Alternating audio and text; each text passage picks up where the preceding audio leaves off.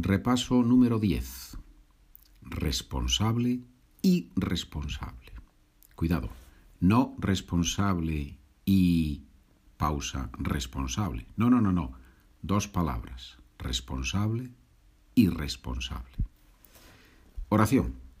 Esos niños son unos irresponsables. Siempre están haciendo algo malo.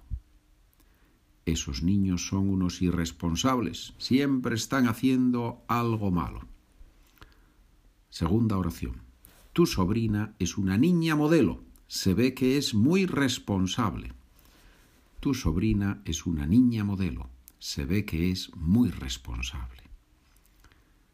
Bien, vemos la diferencia. Ahora tú, oración.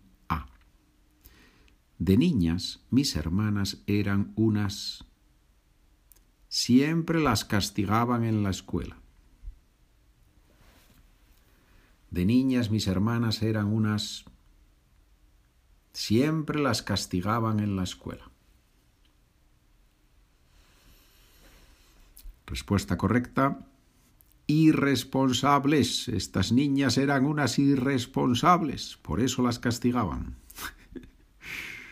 Letra B. Antes de pasar a la letra B, ya sabes lo que voy a decir. Documentos, página web, SpanishWithPedro.com, podcast Spanish for Beginners Pedro, y allí tienes todos los paquetes.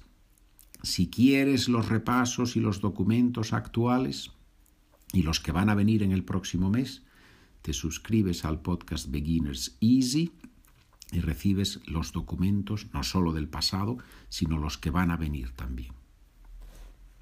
Verás el pasado y el futuro. Esto es mágico, esto es un milagro. Te estoy ofreciendo algo mágico.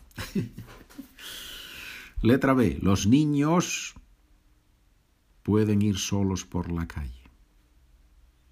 Los niños pueden ir solos por la calle. Los niños responsables pueden ir solos por la calle. Los niños responsables pueden ir solos por la calle. Letra C. Carlos es un... No se le puede encargar nada. Carlos es un... No se le puede encargar nada.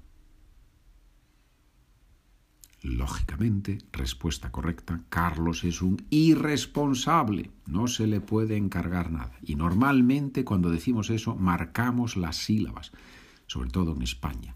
Carlos es un irresponsable, no se le puede encargar nada.